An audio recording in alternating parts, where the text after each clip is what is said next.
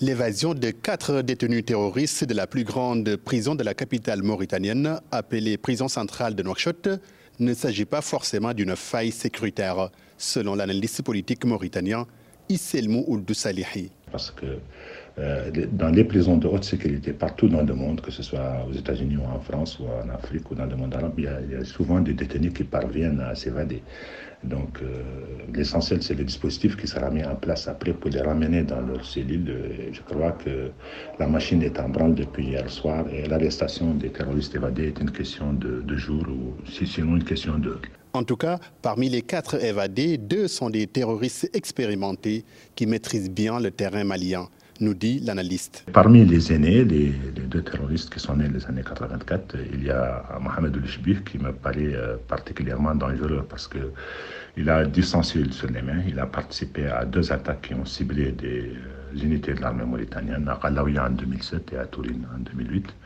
Et, il était aussi impliqué dans pas mal d'opérations qui ciblaient euh, la, la, quiétude et la sécurité en Mauritanie. Il y a Salek Cheikh aussi, qui, qui n'est pas du tout euh, un agneau. Euh, voilà, donc, il a, lui, l'expérience d'Italien au nord du Mali et il était parmi le groupe qui devrait mener des attentats aux véhicules piégés contre l'ambassade de France en Mauritanie et le ministère mauritanien de la Défense en février 2011. Les deux autres plus jeunes, car nés dans les années 90, ont tenté de rejoindre des groupes terroristes au Sahel, rappelle Isselmou.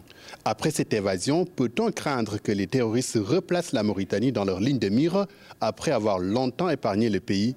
Dans sa réponse, Isselmou Ouldou Salihi se veut rassurant. Les terroristes continuent à nous épargner.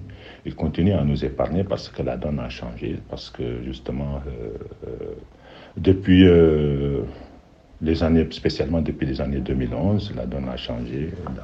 L'armée mauritanienne a sous l'impulsion du, président Kazouani, à l'époque chef d'état-major général des armées, avait changé radicalement de stratégie, de vision et de moyens et d'équipement.